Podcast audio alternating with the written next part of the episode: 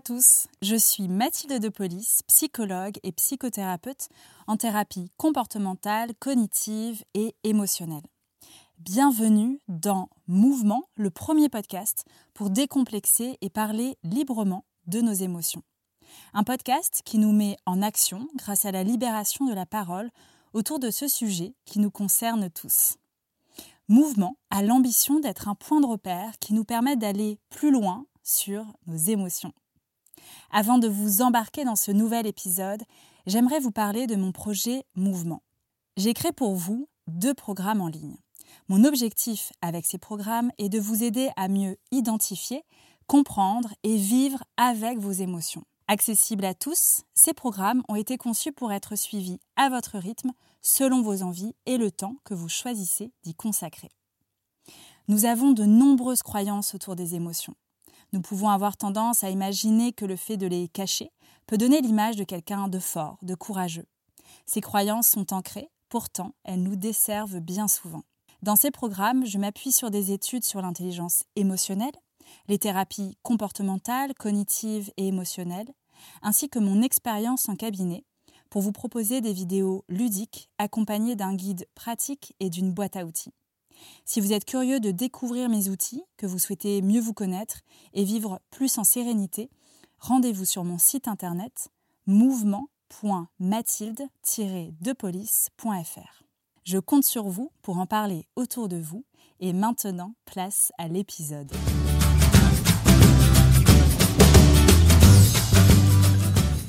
Kenza, cela fait maintenant 15 ans que je la suis. À l'époque, j'étais étudiante en psychologie à Lyon et au lieu de scroller sur Instagram ou de visionner des vidéos sur YouTube, je me plongeais assidûment dans ma liste de blogs préférés. De cette période, seules trois femmes ont perduré dans mes suivis, dont Kenza à travers son blog La Revue de Kenza. Pourquoi? Parce que j'admire profondément ce qu'elle incarne. Elle rayonne par sa sincérité, son travail acharné, sa franchise et sa sensibilité. Kenza est authentique et j'ai pu la voir évoluer en même temps que moi. À travers ses réseaux sociaux, elle a pu nous partager des moments douloureux, comme le décès de sa maman, mais aussi des moments de joie, comme la naissance de sa fille. Nos premiers échanges remontent à quelque temps, et quand je lui ai proposé de participer à mon podcast, elle a immédiatement accepté. Merci pour cette marque de confiance. Au cours de notre conversation, nous abordons des thèmes tels que le manque de confiance en soi, le regard des autres, la recherche difficile de l'équilibre, sa relation à la spiritualité ou encore à la solitude, et son expérience avec l'anxiété et comment elle a évolué au fil du temps. Nous discutons également de l'importance du sport et de la musique dans sa vie quotidienne. Il s'est écoulé plus d'un an depuis mon dernier enregistrement de podcast, car j'ai consacré mon temps à m'occuper de mon fils. Kenza est donc la première invitée de cette deuxième saison. Le podcast Mouvement s'engage à être en constante évolution, privilégiant une approche en mouvement plutôt qu'un face-à-face classique. À Paris, c'est un sacré challenge de trouver un lieu calme. Merci à Kenza de m'avoir suggéré ce square dans le Marais. Vous entendrez le bruit des chiens, des passants et même une belle averse qui a décidé de se joindre à nous à la fin de l'enregistrement. La vie, tout simplement. Belle écoute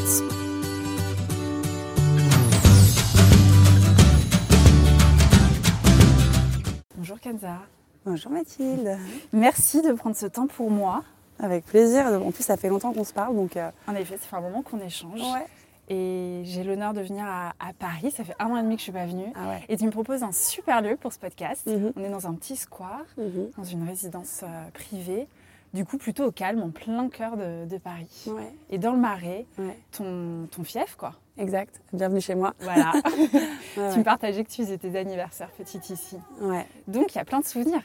Complètement. Je peux t'en raconter plein des histoires ici. Et bah, tu sais quoi? La première question de mouvement, Ouais. elle, va, elle va faire sens. Parce que j'aimerais qu'on revienne à la petite Kenza Mhm. et que tu me dises quel souvenir tu as de cette petite Kenza par rapport à ses émotions. Ah, elle est dure ta question. Elle est super dure. Ouais. Mais tu vois, elle nous met directement dans le bain. Ouais. Euh, bah, la petite Kenza, elle est assez similaire à la Kenza d'aujourd'hui, Mm. je trouve. Enfin, finalement. J'ai toujours été un enfant heureux.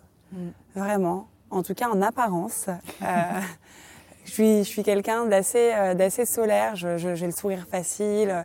J'ai toujours beaucoup aimé les gens, mais j'ai ce souvenir que plus jeune, je manquais bien plus de confiance en moi. Euh, et j'avais tendance à vouloir beaucoup plaire. j'aimais être entourée, j'aimais avoir beaucoup d'amis, ce qui est toujours le cas aujourd'hui. Sauf que la différence entre aujourd'hui, du haut de mes 37 ans, et la petite Kenza, c'est qu'aujourd'hui, je suis plus en opération séduction. Mm. On me prend comme je suis ou on me prend pas. Et c'est vrai que plus jeune, et ça, je l'ai réalisé plus tard, j'avais tendance à rechercher beaucoup l'affection des gens, de mes amis en tout cas. J'aimais être populaire, j'aimais euh, rayonner au sein d'un groupe. Je ne sais pas pour quelle raison. Euh, on peut trouver mille et une raisons. Tout à fait. Là, je pourrais pas te le dire honnêtement. Euh, peut-être le divorce de mes parents, peut-être, je je sais pas, peut-être le fait d'avoir, d'être l'aîné d'une fratrie. Je ne sais pas. Mais ouais, les émotions de Kenza petite, c'est ça. C'est un enfant heureux, mais un enfant qui manquait un peu de confiance. Mm. Mais je pense que pas grand monde ne l'a cerné. Oui. À part peut-être mes parents, bien évidemment. Bien évidemment. Et et voilà, ça fait beaucoup déjà, non? Ouais, carrément. Et attends, du coup, j'ai envie de rebondir sur ce que tu me partages parce que est-ce que tu te souviens à peu près dans quelle période de ta vie, justement, tu as pris conscience de ça? Et tu as aussi été honnête envers toi-même de dire, bah, c'est vrai que je suis un peu dans la séduction et je cherche à plaire et Je me rendais compte de ça au collège, en fait. C'est-à-dire que lorsque j'étais en école primaire, je, je me souviens, enfin, alors, est-ce que c'était propre à moi ou est-ce que c'est propre à tous les enfants? Tous mes, tous mes ressentis étaient assez décuplés. C'est-à-dire que ce soit dans la joie, dans la tristesse, j'étais assez extrême. Et je l'ai été pendant très, très, très longtemps. Avant justement de commencer à faire des thérapies. Parce que en cumulé dans ma vie, j'ai fait six ans de thérapie quand même, à la hauteur de deux séances par semaine, ce qui n'est vraiment pas rien. C'est pas rien. C'est pas rien du tout. Euh, mais dans ma famille, on est très ouvert à ça. Mm. Et euh, on s'est toujours encouragé à aller consulter parce qu'on part du principe que chacun devrait consulter. Et ma mère, initialement, était psychologue. Mais non. Avant d'être dans la pub. C'est pas vrai. Ouais, donc on a toujours désacralisé euh, la ah consultation. Euh, ouais. ouais. Ouais, Et dès qu'il nous arrivait le moindre truc, même étant enfant, ma mère, c'était tiens, tu vas faire un tour chez le psy. ah oui, ok. Ouais, ouais, ouais. Dès qu'on avait justement une émotion, un ressenti, quelque chose, bon, on discutait effectivement avec notre entourage, mais dès que c'était un peu trop profond et qu'elle cernait qu'il y avait une faille, mmh. c'était ok, euh, va faire quelques séances. Donc tu as gardé cet automatisme. Ouais. Et du coup, tu penses que c'est euh, grâce à des travails avec des psys que tu as pu euh, justement mettre des mots dessus, en prendre conscience et t'en libérer? Pas initialement. Je pense ah, qu'initialement, le fait justement d'avoir eu des parents avec qui j'ai beaucoup communiqué, qui m'ont donné beaucoup de confiance et euh, le fait d'avoir évolué dans un environnement où la parole était hyper libre, mmh. ça m'a permis de m'en rendre compte. C'est-à-dire qu'au collège, quand je suis arrivée au collège, que tu redéfinis un petit peu tes codes, que, bah, je sais pas, tu as les seins qui poussent, tu deviens une femme, tu t'attires d'autres regards, tu vois. Enfin, tu passes de l'enfance à l'adolescence et c'est un sacré challenge parce que dans une, enfin, c'est un peu cliché ce que je veux dire, mais on te contrarie à devenir très vite mm. adolescent alors qu'initialement tu l'es pas forcément, mais faut rentrer dans des cases, dans des codes, etc. Moi, ça s'est très bien passé pour le coup, et je sais que certains font aussi des crises d'adolescence, d'adolescence parce qu'ils ne sont pas prêts justement à passer de l'enfance au monde adulte. aussi rapidement, aussi violemment, et c'est, je trouve que c'est hyper violent ce qu'on attend de nous, tu vois. Mm. Euh, mais euh, je, je, je, fréquentais plus ou moins les mêmes personnes, mais j'ai rencontré d'autres personnes naturellement parce que je suis entrée dans un nouveau collège. Et, euh, et de là, je me suis dit, mais en fait, euh, à ce moment-là, euh, pourquoi j'ai toléré ça Telle dispute avec telle personne. Ah. Tu vois, des, des, raisonnements un peu comme ça. J'avais eu des disputes au collège, mais rien de grave, c'est des trucs de gosse, quoi. Euh, typiquement, ma meilleure amie à l'époque qui m'a volé mon petit copain en CM2, tu vois. Euh, bon, on s'était battus. et puis ensuite, j'ai pardonné, tu vois. Et avec le recul, tu te dis, mais en fait, il fallait pas que j'accepte ça. Puis en fait, tu te dis en réalité, bah si, c'est peut-être moi la sagesse parce que j'ai accepté, j'ai pardonné, aujourd'hui je suis sereine avec ça. Enfin, t'analyses en fait des comportements que tu as eu plus jeune et pareil des comportements qu'il y avait au sein de mon foyer, tu vois, euh, dans des euh, dans des disputes même avec, euh, je sais pas, ma mère quand j'étais plus plus petite ou euh, des choses que je tolérais pas en étant enfant, tu mm. vois. J'étais une grande gueule, j'étais une très très très grande gueule. j'ai toujours été pas le gros caractère de la famille parce qu'on a tous des gros caractères, mm-hmm. mais typiquement mon frère qui a un an de moins que moi, euh, c'est la force tranquille, c'est l'impulsif, c'est le mec qui parle pas, mais quand il explose, il explose. Moi, j'étais la grande gueule qui se mettait toujours en avant, qui protégeait et qui parlait pour la tribu.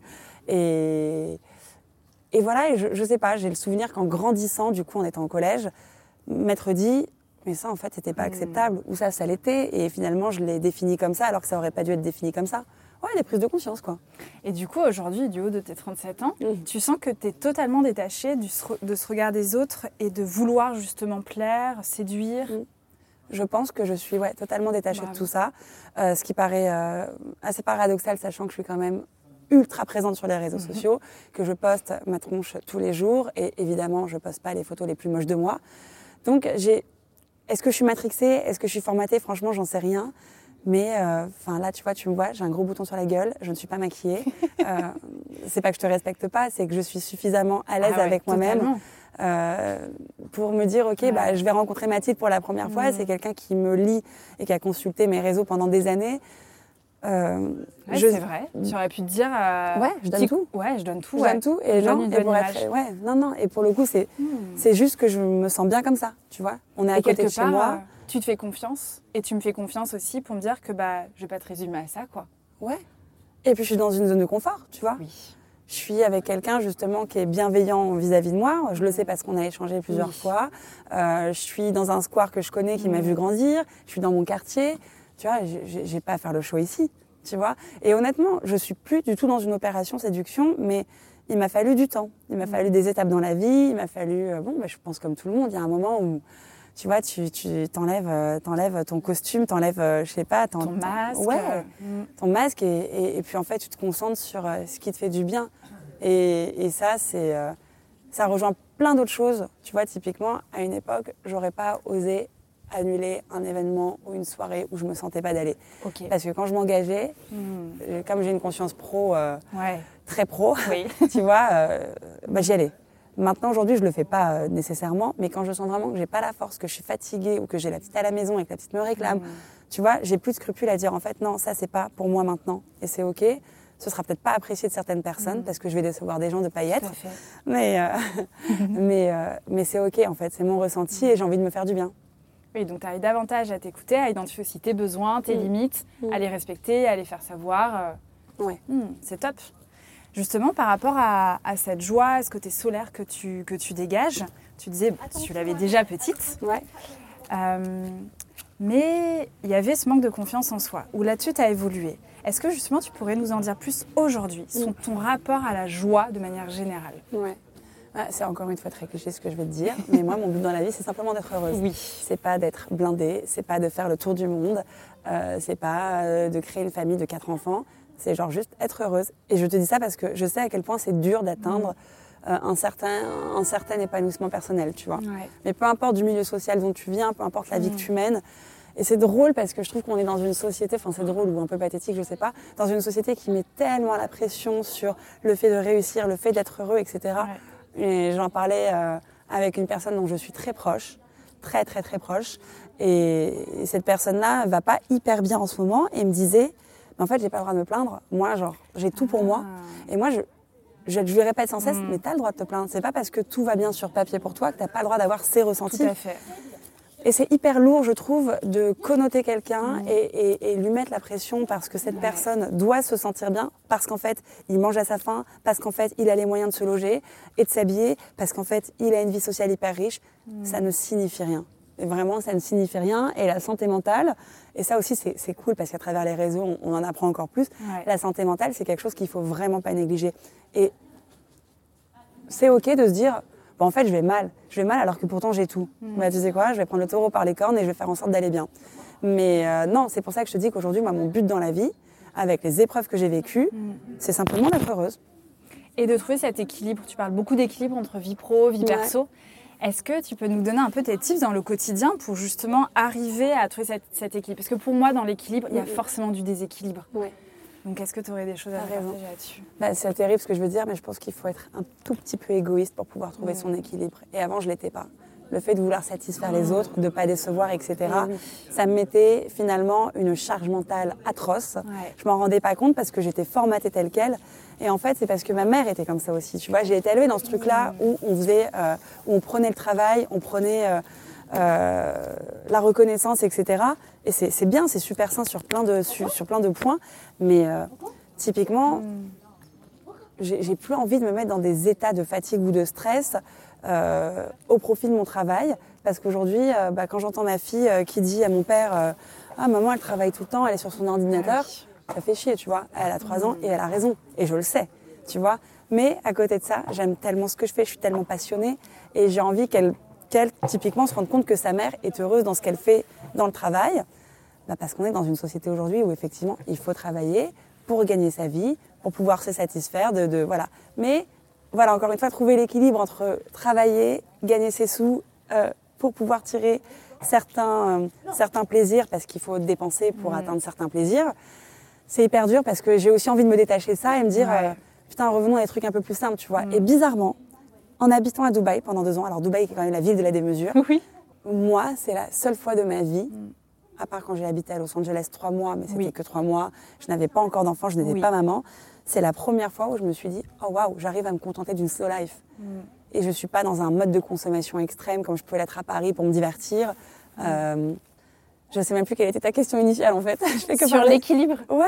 Et non, mais c'est chouette parce que du coup, il y a aussi le fait que tu sois maman aujourd'hui, bah forcément, ça, ta vie perso a pris une autre, euh, a pris une autre ampleur. Le passage aussi à Dubaï, je pense que là, ça fait combien de temps que tu es revenue à Paris? Neuf mois. Neuf mois. Ah, déjà neuf mois? Ouais, le temps d'une grossesse. Il y a les chiens qui se battent euh, derrière nous. Ouais, Euh, ça fait neuf mois. Est-ce que, parce que Dubaï, j'ai l'impression que ça t'a comme apaisé, d'ailleurs tu dis que c'est ta ville médicament, est-ce que aujourd'hui, de justement ce rythme que tu avais un peu slow life à Dubaï, Mm. est-ce que tu arrives à le, à le garder un peu à Paris, où tu as tous tes potes, où tu as, as toutes tes habitudes euh? Bah, en fait, non. en fait, non, sans grande surprise. Et bah Et tu vois, je, je- putain, quand je suis revenue, euh, je suis revenue un peu, bon, j'avais pas hyper envie de revenir, mais je suis Oui. revenue pour les bonnes Oui. raisons liées à ma fille, liées à ma séparation avec le papa de ma fille. Ouais. Et parce que c'était pas désagréable non plus de me rapprocher de ma famille tant que ma fille était vraiment petite. Ouais. Euh, il fallait que je revienne en fait. C'était comme ça, c'était relou, mais c'était comme ça. Ouais. Et ma fille avant tout, quoi, j'ai envie de te dire. Euh, mais euh, je suis revenue euh, en me disant, ok, le rythme de vie que j'ai à Dubaï, je l'aurai- j'aurai le même à Paris. En fait, je me rends compte que c'est impossible. possible. ouais. Je- enfin, vivre en bord de mer et au soleil, c'est un autre état d'esprit. Et tu sais, je suis tombée sur une, une story d'Hugo Philippe, qui est le mari de Caroline Receveur, qui est une copine. Ils vivent à Dubaï, eux. Oui. Et la story d'Hugo, elle m'a vraiment parlé, parce que ça fait plusieurs mois que je me dis, mais pourquoi, putain, j'arrive pas à reproduire ce mode de vie où je me couchais beaucoup plus tôt, où je mangeais beaucoup plus sainement, où je faisais mon sport absolument tous les jours. Mm. Pourtant, je sais pas, j'a- j'avais autant de boulot à Dubaï, sauf que c'était du boulot à distance, etc. Je comprends pas, j'essaye, etc. Et Hugo a fait une story qui était très parlante et il expliquait, il disait, mais en fait, les gars, il était à Paris, de passage à Paris. Ah. Et lui, très sportif et il a une bonne hygiène de vie. Euh, et il disait, en gros, euh, les gars, euh, je suis désolée parce qu'en fait, j'ai toujours euh, des discours sur le fait de se lever à 5 heures du mat, faire son sport, avoir une putain d'hygiène de vie. Mais en fait, je me rends compte qu'à Paris, c'est impossible. Paris vit la nuit déjà pour commencer. On est une ville latine. On n'est pas une ville où les gens euh, sont portés sur le bien-être ou le sport, déjà pour commencer. Moi, je sais qu'à Dubaï, j'y ai trouvé beaucoup d'intérêt. Tu vois, bien-être, sport, c'est très cliché encore une fois, mais c'est un truc dont j'avais besoin qui m'a sûrement aussi sauvée euh, du décès de ma mère et de mon postpartum, etc. Ouais. Je me suis un peu réfugiée là-dedans et ça m'a fait énormément de bien. Euh, Paris, c'est une ville où, effectivement, tu sors à 6 heures du mat, il n'y a personne dans les rues, à part quelques personnes qui vont bosser. Dubaï, tu sors à 6 heures du mat, tu as une chance sur deux qu'il fasse déjà très beau, chaud. Les gens courent, les gens vont à la plage, les gens vont faire du sport avant d'aller travailler. Les journées commencent plus tôt, les journées finissent plus tôt. Et euh, je pense que c'est véritablement lié au fait d'habiter dans une ville soleil-mer. Et puis Dubaï, après, le mindset est différent. Les gens qui vont à Dubaï, c'est pour bosser. Ils sont dans cette quête de plaisir, de réussite, de vie de famille. Euh, voilà, Du- Dubaï, tu vas pour un confort de vie aussi. Ouais. Tu vois, Paris, c'est sublime. Je critiquerai pas Paris parce que j'ai tellement de chance de- d'avoir, enfin, d'être née ici, d'avoir grandi ici. Au moment où on se parle, on est face à un hôtel particulier qui est incroyable. Enfin, il y a beaucoup d'histoires, c'est chargé d'âme, etc. Mais euh, l'hygiène de vie est compliquée, je trouve. Ouais. C'est très speed en fait. Hyper speed, Mm. hyper speed. Les infrastructures Ouais. euh, sont pas simples, c'est très bruyant. Je me rendais pas compte à quel point c'était bruyant. Et oui. Mais ça, c'est, tu es obligé en fait de t'en détacher, Ouais, d'être dans un cadre de vie où en effet c'est beaucoup plus calme Ouais. pour après te, te reprendre un peu ça dans. Et puis les micro-agressions du, du quotidien, Et oui. je m'en rendais pas compte. Mm. Mais en fait, habiter dans une ville qui est safe, habiter dans une ville où bah, il y a une douceur de vivre, donc les gens sont slow, sont calmes, ça parle pas vite, ça, ça s'énerve pas. C'est, tu vois, là, putain, tu montes dans un taxi, tu sais qu'à un moment, ça va castagner. T'appelles un serveur une fois, deux fois, le, deux fois, pardon, le mec arrive, il fait la tronche. Bon, bah, les touristes diront que c'est le charme parisien.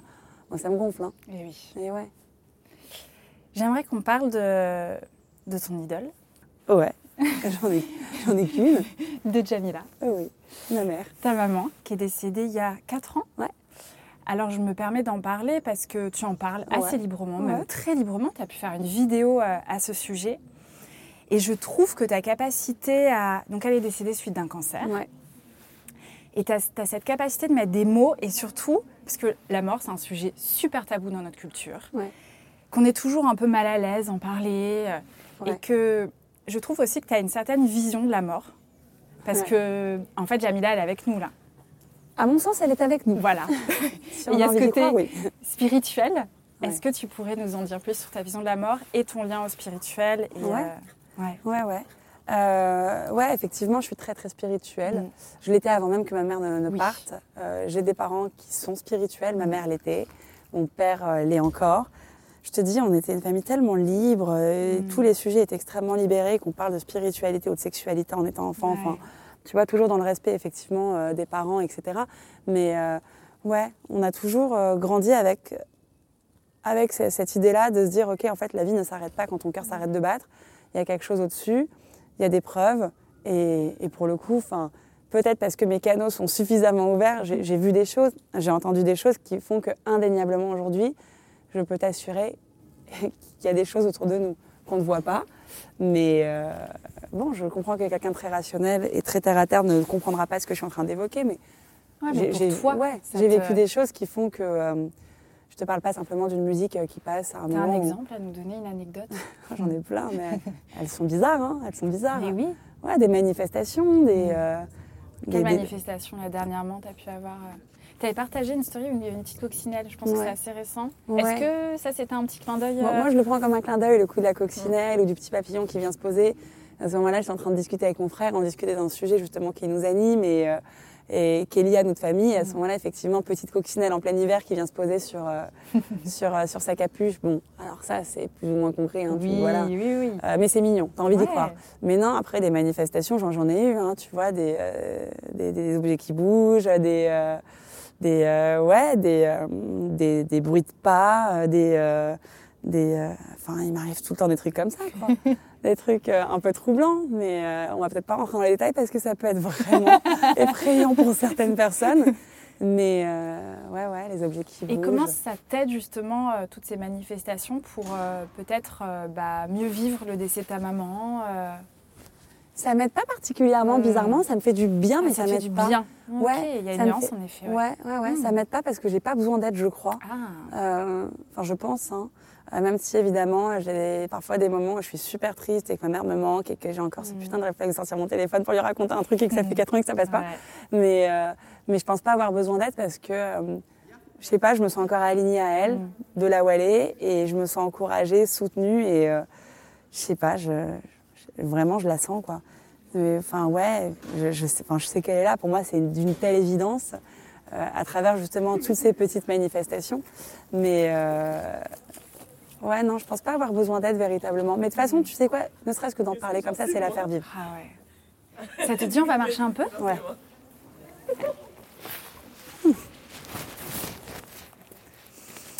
Justement, par rapport à, à ta maman, bah, tu, es devenue, euh, tu es devenue maman d'une petite fille. Une petite Azelle qui a 3 Petite ans. Azelle, déjà 3 ans. Ouais, ça passe, hein Et tu parlais du postpartum tout à l'heure. Ouais. Est-ce que tu serais euh, d'accord de nous en dire plus sur justement comment tu as vécu ton postpartum et tout, tout ce chamboulement émotionnel Ouais. qui peut, qui peut y avoir? Ouais, ouais, je, je pense que personne n'est prêt à ça en fait. Hein.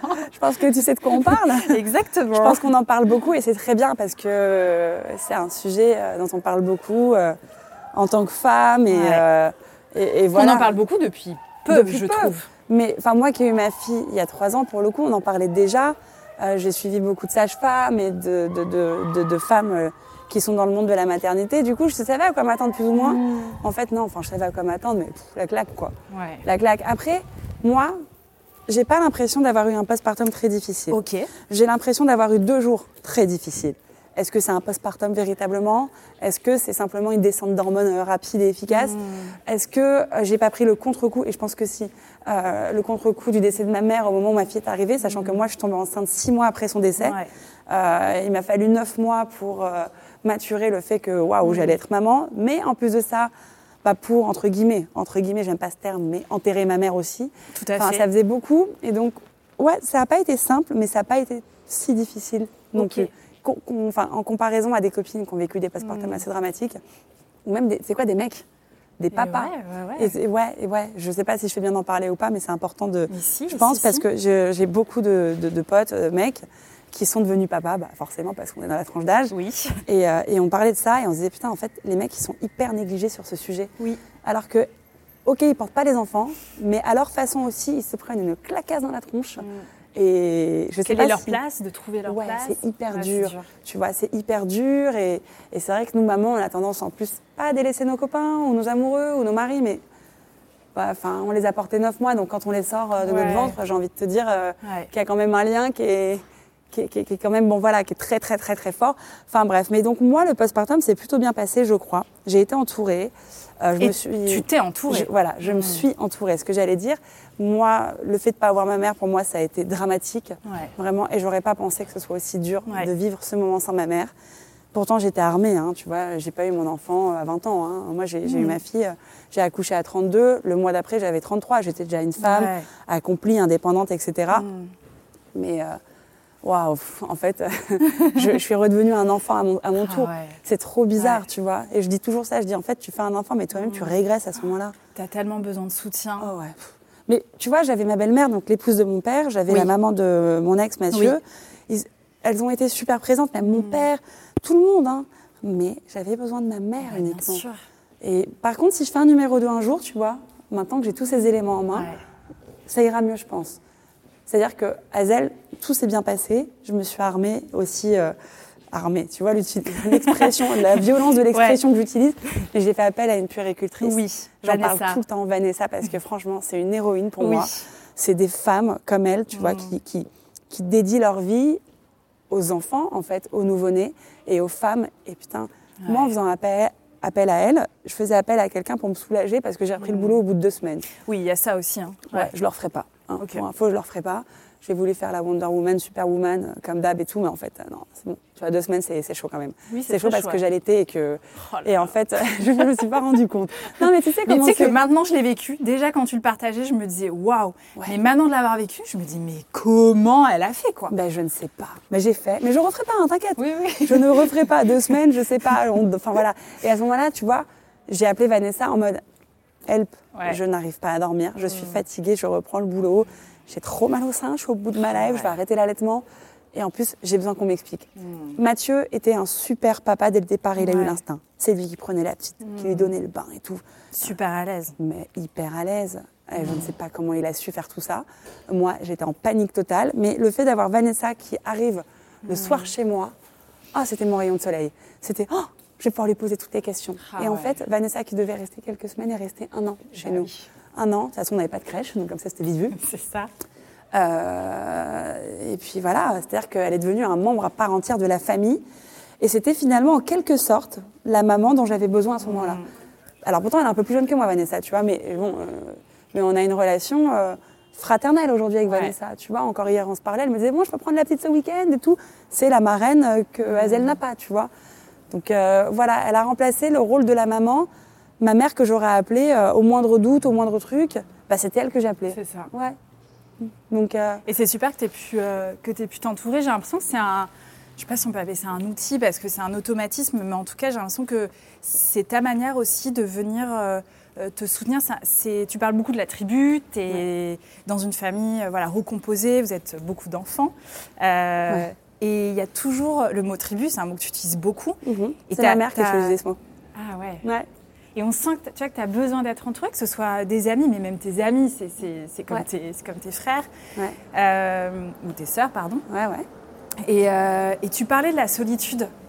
Tu parles, je sais plus si c'est avec Roger. Roger, Roger, Mon coach. pardon. ton coach. qu'on adore. Roger C'est Ormier. vrai que Roger, ça saute beaucoup mieux que Roger. Ouais, bah c'est Roger, écoute. Ouais, Roger. ouais. Je crois que c'est avec lui que tu parlais de la solitude Ouais. et que bah toi, t'aimes pas trop la solitude? Moi, j'aime pas. Non.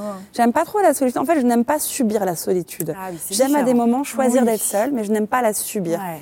Et typiquement, ça, je sais que c'est un trait que je reproduis de mon père et de ma mère. Euh, on est marocains, hein, tu vois. On Ouais. est toujours euh, avec une tonne de gens, que ce soit du côté de mon père, du côté de ma mère. C'est toujours porte ouverte, maison, vient qui Mm. veut, posez-vous, bouteille de vin, coca. Vraiment, ça a toujours été comme ça. Et moi, ça m'exaspérait avec mes frères quand on était petits. On était là, putain, il y a toujours du monde à la maison, c'est chiant. Maman, elle a toujours des copains. Tu vois, mais c'était comme ça. Et ma mère nous a toujours mis à table avec ses potes, euh, qu'on ait 10 ans, machin, nanana. En fait, c'est franchement, j'ai eu genre une jeunesse extraordinaire. Il y a eu des moments sombres, évidemment, quand tu viens un divorce de parents, etc. Il y a toujours des moments un peu pénibles, mais euh, c'était, moi, mes potes appelaient notre maison la maison du bonheur. J'habitais au 55 rue de Turbigo, c'était 55, deux points, la maison du bonheur. Ah Ouais, chez ma mère, c'était le feu. Et du coup, je sais que je le reproduis. Je reproduis ce truc-là de, euh, de fédérer, de générer. Tous mes potes le savent, hein, tu vois. J'ai des groupes WhatsApp à n'en plus pouvoir, euh, de différentes bandes de potes. Euh, bon, voilà, tu vois, chaque année, je fais un anniversaire à l'étranger, enfin à Marrakech ou à Dubaï, même à Paris. Il y a toujours mes 30 meilleurs potes qui viennent, qui sont là, qui prennent. Parce qu'on sait que c'est un. Tu vois, c'est une réunion, c'est. Je sais pas, j'aime bien fédérer, je, je suis comme Ouais, ça, tu vois. Mm. Ouais, grave, j'aime ça. Et euh, il y a fédérer sur les réseaux et fédérer dans la vraie vie, tu Mm. vois. Je fais pas semblant, je. Bah, j'aime les gens, en fait, Ouais. véritablement, Oui. tu vois. Et j'aime les connexions. Et, euh, et ma mère était pareille. Et mon père est pareil, encore aujourd'hui. Et, et parfois, tu sais, je me fatigue et je m'en plains. Je me dis, putain, c'est toujours moi qui organise Ouais, tout. en euh, fait, tu peux pas les gens se reposent sur moi. Mais ouais. Mais parfois, j'ai l'impression que c'est ma mission qu'on m'a donnée dans la vie. Ouais. C'est trop bizarre ce que je suis en train de te raconter, mais, Ah mais j'essaie de hein. cerner qui- j'étais dans une autre vie. Et en fait, c'est très bizarre. Je peux te dire un truc très bizarre. Vas-y. Tu ne me juges pas. Bah. Je suis allée voir un chaman. Ouais, ouais. J'ai un pote qui a consulté un chaman qui m'a dit c'est ton délire, faut absolument que tu y ailles. Je suis allée voir un chaman et qui, qui a analysé en fait qui j'étais dans une autre vie. Hmm. Moi, je crois, Totalement.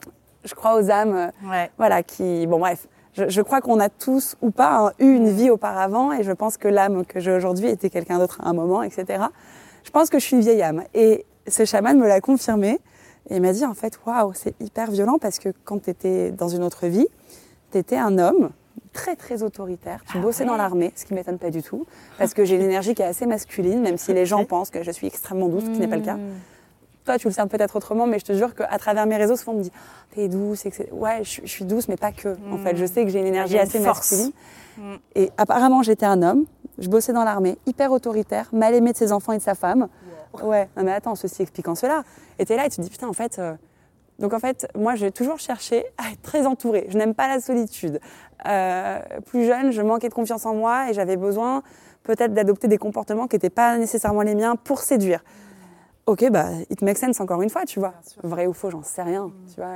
Je vais pas baser ma, fille, ma, ma vie pardon, Oui, sur, bien euh, sûr. sur le fait qu'on En tout cas, à que- ce moment-là, ça te donne euh, une certaine lecture et une certaine compréhension. Ouais, non, mais c'est pas inintéressant, tu Ah vois. bah.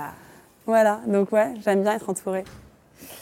Et par rapport à, à l'anxiété, parce que tu as pu en parler à, Ouais. à certains moments, je Mhm. ne sais pas si c'est toujours autant d'actualité euh, dans ton quotidien aujourd'hui, mais est-ce que tu serais d'accord de nous dire bah, ce qui peut générer de l'anxiété chez toi Ouais.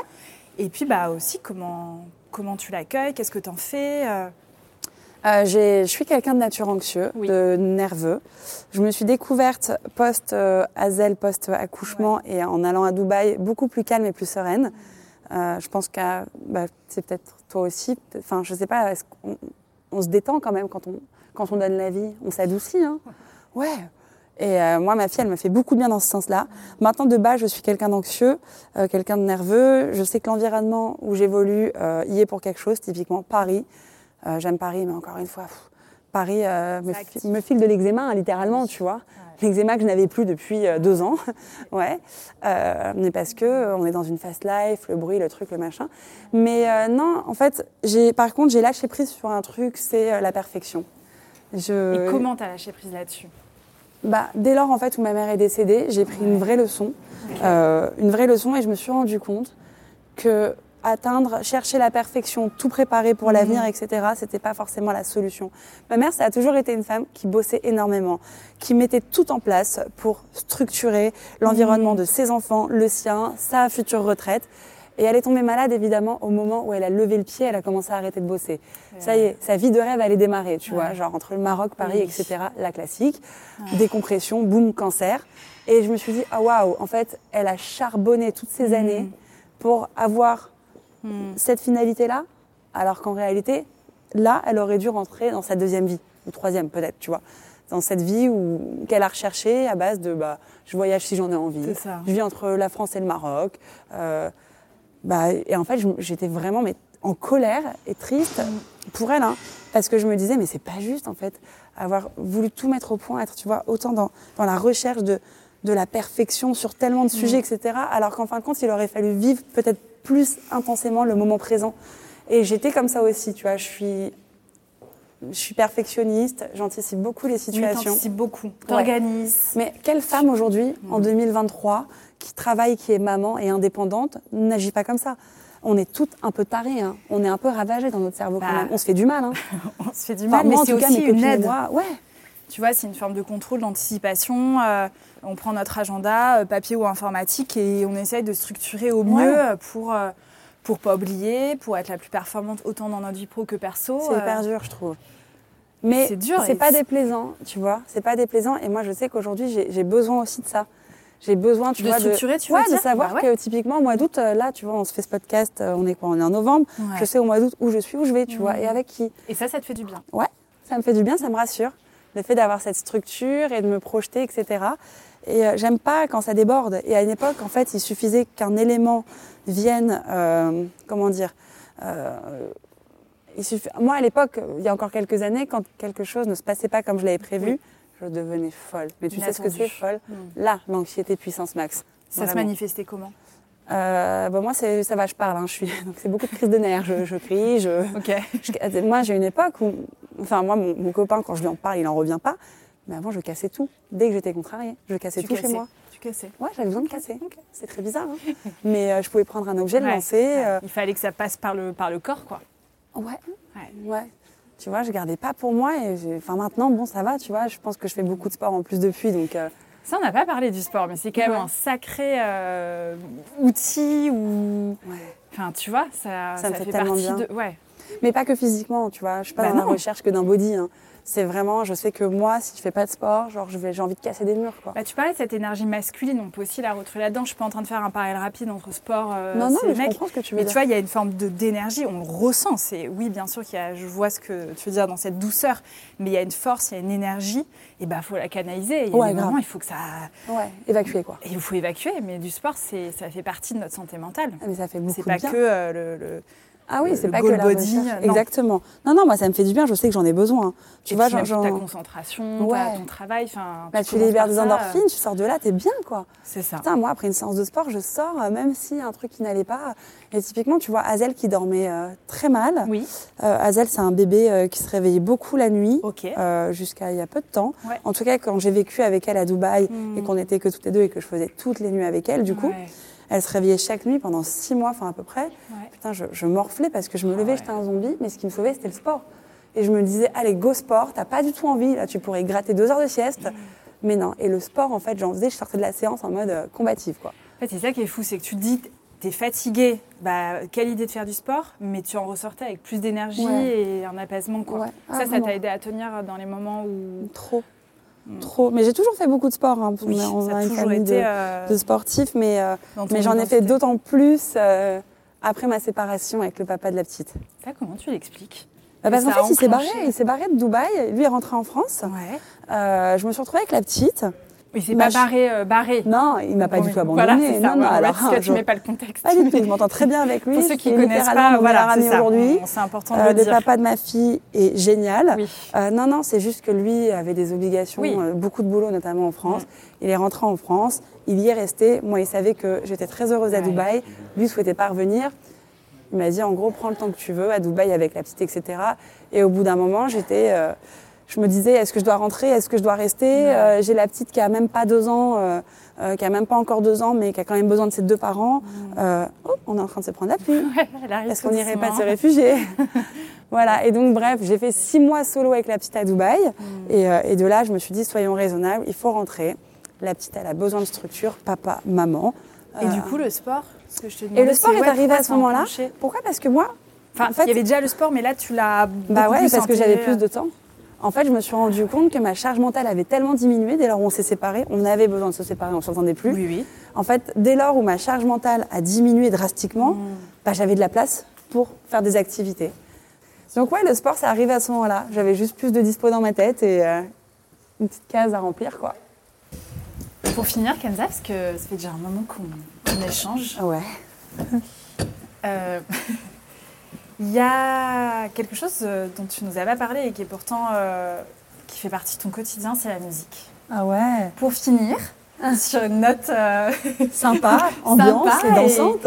Est-ce que justement la musique, parce que je trouve qu'il y a beaucoup de liens avec les émotions. Ouais, t'as raison. C'est les émotions aussi qui aident à créer, je pense, pour toutes les personnes. Moi, je suis pas du tout douée en musique, mais je peux imaginer.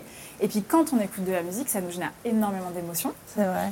Est-ce que du coup, tu serais d'accord de nous, de nous partager justement, euh, toi, ton lien à la musique, la place qu'elle a dans ton quotidien et euh, ce que ça peut générer euh, Ouais, tout à fait. Bah, la musique, moi, c'est ce que j'aime le plus dans la vie. hein. Après ma fille, bien entendu. Bien sûr. Euh, mais ouais, ouais, ouais, non, la musique, bah, on a toujours grandi dans un environnement, il y avait beaucoup de musique très fort chez nous. Typiquement, pour m'endormir, mon père, il me racontait pas des histoires, il me chantait du gospel, tu vois. Il a une voix hyper grave, hyper belle, et il me chantait du gospel. Euh, et mon père était producteur de clips dans la musique. Du coup, je sais pas, il y a toujours eu euh, bah, des gens liés à l'univers de la musique à la maison, il y a toujours eu de la musique. Puis, bah, je sais pas. Moi, la musique, effectivement, dans chaque période de ma vie, il y a des, des morceaux qui m'ont accompagnée. Et j'arrive à associer des morceaux que j'écoute aujourd'hui à des. euh, à des euh, si les gens voyaient ce qu'on est en train de faire, c'est les gars, on est en train de, de- de- de se protéger du vent. qu'on prenne une photo du préau où Ah, on est, quoi. J'avoue que c'est vraiment très On se cocasse. protège du vent, là, pour avoir un joli. euh. Mais euh, ouais, la musique, non, elle a une place hyper importante. Effectivement, elle procure des émotions. Et, euh, et euh, tu sais, t'as déjà fait ce jeu, genre, si t'étais sur une île déserte, machin. Qu'est-ce que tu prendrais Ouais. Et moi, ce serait lié à la musique, tu vois. Mm. Ou si je devais te passer d'un truc entre la bouffe, le sexe et la musique. De quoi tu te passerais, tu vois? Des trucs comme ça. Moi, la musique, elle l'emporte toujours. Donc, euh, non, effectivement, ça me procure beaucoup d'émotions. Mais euh, au-delà de ça, j'ai l'impression que c'est une nécessité pour moi pour euh, aller bien, tu vois. Je sais pas si c'est normal, mais sans musique, je vais pas bien. Enfin, ouais, T'en écoutes toujours dès que. euh, tout le temps. Je marche jamais dans la rue sans ouais, musique, ça. par exemple. Ouais. Et surtout pas à Paris. Attends, moi j'ai mon casque Bose là, euh, bien, tu vois, qui est bien, bien ancré sur mes oreilles. Je me coupe de tout. Je sais pas si c'est bien ou si c'est mal, mais je me protège vachement aussi avec la musique, tu vois. Mm. Et tu sais, je suis en train de faire des liens là, du coup, par rapport à ce que tu me partages. Et tu as créé les, j'aimerais bien le prononcer, les Hands Down Party. Yeah. Yeah. Ouais. les hands Donc, down, ça, ouais. ça a été. euh, Enfin, tu l'as fait il y a 8 ans, et puis il y a un an, tu fais ça. 9 ans maintenant. En fait, il y a 9 9 ans, j'ai lancé la première. C'était des soirées pour mes copains euh, et mon cercle euh, Ouais, de proche. potes. Euh, ouais, on était une centaine à l'époque à faire la fête sur de la musique années 90-2000, mais uniquement hip-hop, rap et R&B. Ok. Et en fait, en revenant à Paris, Donc, là, donc il y a 9 mois. donc il y a 9 mois, j'ai appelé mon meilleur pote en lui disant Tu veux pas faire avec moi une hands down On l'a fait ensemble. Il m'a fait OK. Et en fait, c'est reparti et on en fait une par mois. Une par mois, quoi. Et c'est trop cool. C'est des grosses soirées maintenant. On a déjà rempli un lieu de 2500 personnes. Enfin, on est appelé par des hippodromes. On est appelé genre en province. Mais moi, de base, je suis pas Cathy Guetta, quoi, tu vois. Donc, je... Ouais, mais du coup, tu vois, ça réunit plusieurs choses. Il y a la musique dans laquelle tu as bercé depuis petite et qui fait partie de ton quotidien. Ouais. Et euh, il y a le côté, euh, tu fédères avec la On Party. Ah, mais Il y a grave. la musique qui fédère elle, mais je pense aussi ta personnalité qui fait Ouais. que du coup, tu réunis souvent des gens qui auraient peut-être pas dû être euh, Mais à ce moment-là, dans ce lieu-là. Ah, mais c'est vraiment le but de les réunir et de réunir des gens qui ont euh, l'amour de cette même musique. Ouais. Tu vois, ce hip-hop, ce rap des années 90-2000. Wow. Ah ouais, là, on se prend une sauce, les amis, vous une êtes pas prêts. averse. hein. Non, ça, c'est une grosse averse, on a bien le seum. Punaise. Ok. Ouais. Bienvenue à Paris, hein. Ouais, bien. ouais. Oh, tu sais, au Pays Basque, euh, Ouais, les vrai. averses, on connaît. C'est vrai. Les averses, on connaît. C'est vrai. Mais là, j'ai pas pris mon kawaii, quoi. Voilà. Ah, moi non plus, écoute, hein. On va attendre un petit peu. Pour finir, d'ailleurs, pour les hands-on party, la Ouais. prochaine, est-ce que tu sais déjà quand elle aura lieu La prochaine, c'est le 19 janvier. Ok. Donc, je Euh, pense que ce podcast sortira début janvier. Ouais, 19 janvier au Paris Food Society dans le 14e. Ok. Il y a des gros guests. C'est la première fois qu'on fait venir des guests. Je te dis pas parce que je l'ai pas encore annoncé. non, donc, bah non. Voilà, mais euh, ouais, ça va être cool. C'est un lieu qui est très cool où on peut venir se restaurer et enchaîner sur la soirée. euh. Hmm. Voilà. Non, ça va être trop cool. La prochaine, c'est là et j'aimerais bien envisager des hands down parties justement, toi qui es en province, enfin tu vois. Bah, bien euh, En juin, juillet, un peu partout en France. Ça serait génial. Après, c'est une orga avec la petite, quoi. Oui, tout C'est à juste fait. ça. C'est autre chose. Ouais. C'est autre chose. Ouais. Pour finir, pour le mot de la fin, est-ce que tu vois, on imagine quelqu'un qui nous écoute, qui est peut-être pas euh, en méga forme et qui se, re- qui se sent peut-être tout seul, tu vois, face à, face à ses émotions. Est-ce qu'il y a un petit truc que tu aimerais, que t'aimerais, euh, partager Ouais. Moi, j'ai envie de dire que tout passe. Que tout passe, que tout est éphémère. Et que je pense que euh, l'idée de faire appel à quelqu'un et prendre soin de soi, c'est pas quelque chose de honteux ou de tabou. Euh, si ça va pas, il faut avancer. Il n'y a pas de souci à consulter. Euh, que ce soit un psy ou même un coach, ou peu importe. ou même aller se faire masser. Tu ouais, ou voilà, exactement. Prendre soin de soi, mais que il faut vraiment partir du principe que rien n'est ancré en fait. Tout peut bouger et euh, je le sais parce que moi j'ai eu des périodes un peu sombres aussi. Et, ce qui m'a toujours fait tenir, tenir c'est de me dire ça peut pas être pire que là. Mm. Ça ira, tu vois. Tout est passager. Tout est passager.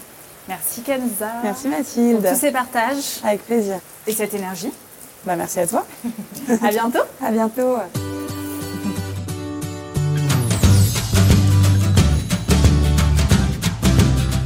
Merci d'avoir écouté cet échange avec Kenza Sadoun El Glaoui. Si vous souhaitez aller plus loin sur vos émotions, je vous laisse découvrir mes programmes en ligne et plein d'autres outils sur mon site mathilde-depolice.fr.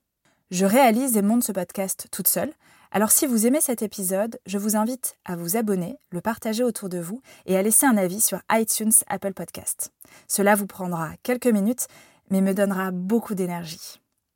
On se retrouve sur mon compte Instagram, at Mathilde Psy, pour plus d'astuces et de contenu ludique autour des émotions. À très vite pour un nouvel épisode.